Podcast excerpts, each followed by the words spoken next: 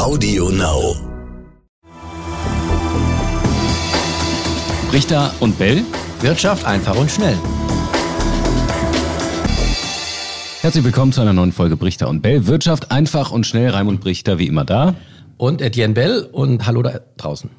Ja, Raimund, wir haben äh, beim letzten Mal über das Thema Darknet gesprochen. Du wolltest dich einarbeiten, du wolltest ins Darknet marschieren. Was ist daraus geworden? Also ich habe eines schon mal festgestellt, böse Buben müssen vor allen Dingen eines mitbringen, Zeit.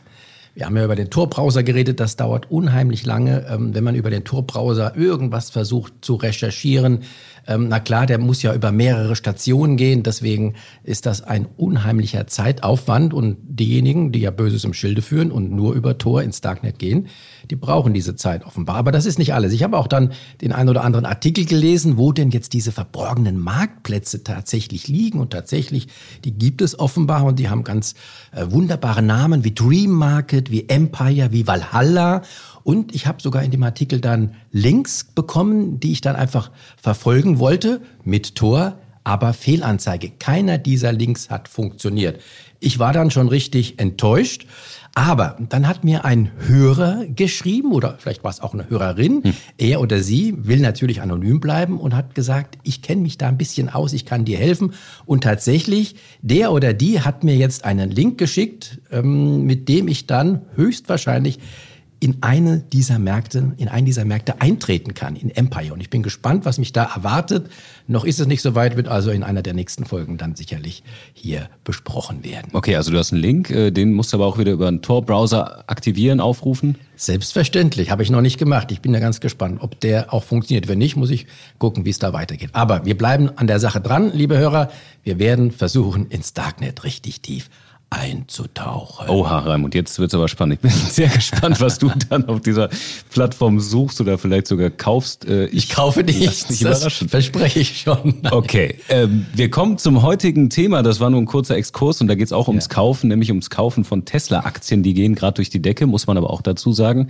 Heute ist jetzt ähm, nicht am Tag der Veröffentlichung dieses Podcasts. Kann auch sein, dass es alles wieder nach hinten geht dann im Laufe der nächsten Tage. Richtig, aber trotzdem richtig. geht Tesla gerade richtig steil. Und wir wollen mal darüber sprechen, woran das liegt. Denn Raimund, ich erinnere mich, es gab vor gar nicht allzu langer Zeit, gab es Berichte, dass äh, Elon Musk, der äh, Tesla-Gründer und Chef, total in der Kritik steht, dass es da überhaupt nicht gut läuft und äh, ja, dass das Unternehmen gefühlt schon vom Ausstand und auf einmal reden alle drüber und alle wollen Tesla-Aktien kaufen. Ja, richtig. Das eine hat mit dem anderen durchaus zu tun. Denn, wie du richtig sagst, es wurde im vergangenen Jahr sogar darauf gewettet, dass Tesla pleite geht. Es ist auch klar, die brauchen viel Geld.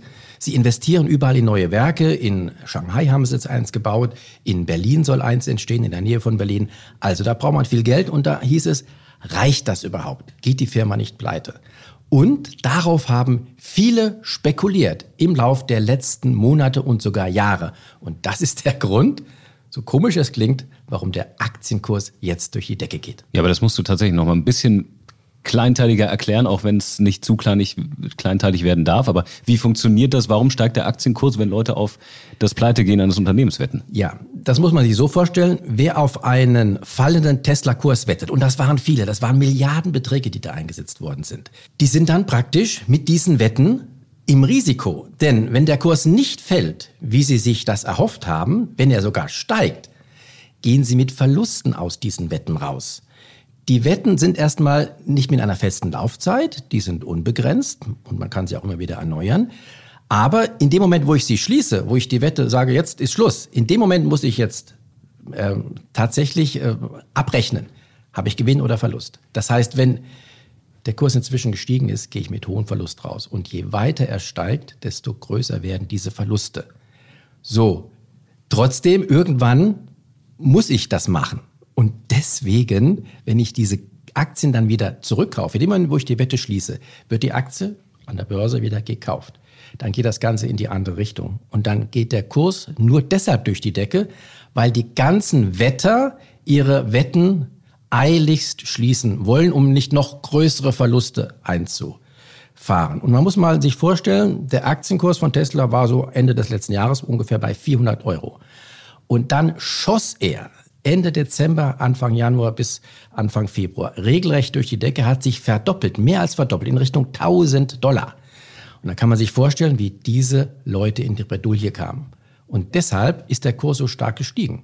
Aber auch weil es gute Zahlen gab, jetzt tatsächlich Quartalszahlen, ja, hat nichts damit ja, zu tun, doch na, schon, oder? Moment, ja natürlich, gute Quartalszahlen würden den Kurs vielleicht um drei, vier, fünf, vielleicht auch um zehn Prozent nach oben bringen, ja. Aber nicht eine Verdopplung, mehr als eine hm. Verdopplung. Man kann sich das in den Kursverläufen schön an, anschauen. Das sieht aus wie eine Fahnenstange. Es geht so nach oben. Und das haben wir an der Börse ab und zu schon gehabt. Und immer, wenn solche Fahnenstangen nach oben gehen, wie jetzt im Tesla-Kurs, dann rauscht der Kurs auch wieder nach unten. Das ist fast sicher. Wir haben ein Beispiel in Deutschland gehabt, die VW-Aktie. Die ist im Jahr 2009 ebenfalls von rund 200 Euro damals auf fast 1000 Euro gestiegen. Und das war genauso. Da haben Leute auf fallende Kurse gewettet bei VW und die wurden dann ausgequetscht. Und deswegen ist dann, während diese Leute ausgequetscht wurden, der Kurs so stark gestiegen. Und das führt dann sogar dahin, dass einige Leute, die sich dafür spekuliert haben, pleite gehen.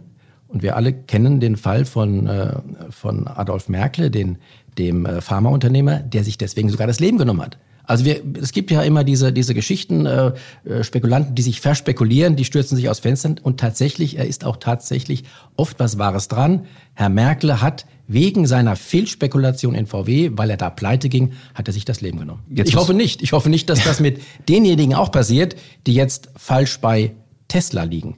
Aber dass die große Verluste einfahren werden, mhm. das ist so gut wie sicher. Und dass der Aktienkurs wieder in Richtung Basis zurückfällt, also wo das angefangen hat, bei rund 400 Dollar, die Tesla-Aktie, das ist für mich auch sehr, sehr wahrscheinlich. Ja, die Verluste sind hoch tatsächlich. Heute zum Beispiel geht's wieder ordentlich runter. In Euro jetzt sind es mehrere zwischen Pendel zwischen 50 und 80 Euro. Also sowas haben wir vorher bei Tesla da noch nicht gesehen in dieser Form. Jetzt gibt's aber auch andere, andere Aktien, wie zum Beispiel die Amazon-Aktie, die liegt ja weit über 1000 Euro, fast 2000 Euro. Kann es sein, dass Tesla vom Gesamtwert dieses Unternehmens vielleicht bald tatsächlich in diese Region kommt, vor dem Hintergrund, Raimund, dass Sie jetzt eben zweimal schwarze Zahlen schreiben? Ja, also zweimal schwarze Zahlen sind ja noch äh, kein Sommer, völlig klar. Das stimmt, aber vorher ähm, ging es ja nur in, ins Ganz Rote. klar, vorher haben sie fast nur rote Zahlen geschrieben, ab und zu mal schwarze. Dass die auf einem guten Weg sind, ist ja unbestritten. Und dass auch vielleicht in einigen Jahren oder Jahrzehnten der Kurs dann auch tatsächlich fundamental gerechtfertigt in diesen Regionen 800, 900.000 Dollar sein kann, das ist unbestritten. Aber das, was wir jetzt sehen, ist eine Spekulation. Gut, kurzer Vergleich noch, weil es ja jetzt auch hieß, Tesla ist mehr wert als VW und BMW zusammen. Äh, wenn man die beiden Unternehmen oder die drei Unternehmen vergleicht, wer ist denn da eigentlich weiter? VW wartet ja die ganze Zeit mit seiner Elektrooffensive. Die ist ja jetzt angekündigt, die geht ja jetzt quasi an den Start. Aber wer ist denn da besser aufgestellt? Natürlich in puncto Elektroauto ist Tesla am besten aufgestellt. Die haben das von Anfang an gemacht und die haben nichts anderes gemacht als Elektroautos. VW und alle anderen, die müssen sich ganz kompliziert umstellen. Vor allen Dingen diese ganze Software, die ja teilweise noch außer, außerhalb der Unternehmen entwickelt worden ist, die sie sich einkaufen mussten, die müssen sie jetzt ins eigene Haus holen. Das dauert. Und Tesla hat das alles schon hinter sich. Deswegen hat Tesla hier eine gute Ausgangsposition. Vor allen Dingen, wenn wir daran denken, dass ja auch die Elektroautos immer mehr verkauft werden hm. sollen. Es ist übrigens nebenbei ein ganz wichtiger, äh, wichtiger Punkt. Der äh, britische Premier Johnson, an dem ja viel rumkritisiert wird, der hat jetzt erst gesagt, bis äh, 2035 äh, will er erreichen, dass kein Verbrennungs Automotor, äh, Verbrennungsmotorauto mehr in Großbritannien neu zugelassen wird. Und da sieht man, wenn das selbst Großbritannien macht, mit einer eher konservativen Regierung, was für ein Potenzial dahinter ist, ob das erreicht wird oder nicht, ist eine ganz andere Frage, was für ein Potenzial dahinter ist, dass die Elektroautos in den nächsten Jahren und Jahrzehnten boomen werden. Und könnte da vielleicht ein Volkswagen dann doch wieder an Tesla vorbeiziehen, weil viele sagen ja jetzt schon, die Art und Weise, wie Tesla Autos baut, das ist ja gar nicht gar kein Zauberwerk, kein Hexenwerk, das ist ja relativ simpel, das könnten wir ja eigentlich auch schon in Deutschland. Nur da will man noch warten, bis man dann tatsächlich mit einem großen Sortiment an den Start geht. Ja, VW und alle anderen äh, etablierten Autohersteller, die warten halt so lange, weil sie mit dem anderen Teil noch so gut Geld verdienen. Bisher verdienen sie ihr Geld mit äh, Verbrennungsmotorautos. Was ist der Punkt? Und deswegen verpassen sie vielleicht eine Chance, weil Tesla dann am Anfang mit Verlusten, jetzt auch schon langsam mit Gewinn, ihnen da große Marktanteile wegschnappt. Also ich finde, das ist ein großes Risiko, dass die eingehen. Äh, die werden nicht pleite gehen deswegen, aber Tesla wird auf jeden Fall auf lange Sicht ein ganz, ganz großer Wettbewerber sein. Aber die können ja auch einen guten Ruf verlieren, wenn sie jetzt mit Autos an den Start gehen, die am Ende doch nicht so überzeugend sind. Ja, natürlich. Und Tesla offenbar hat schon gute Autos. Denn mhm. sprech mal mit einem Tesla-Fahrer. Ich habe mit mehreren gesprochen. Die sind unisono alle begeistert von dem Auto. Aber generell sind alle Leute, die Elektrofahrzeuge ja. nutzen, begeistert davon, habe ich das also, Gefühl. Also dann kann Tesla doch in dieser Hinsicht nichts falsch machen. Ja, wir sind gespannt. Wie seht ihr das? Äh, schreibt uns gerne Brichter und Bellet ntv.de. Ja, ciao, ciao. Brichter und Bell. Wirtschaft einfach und schnell.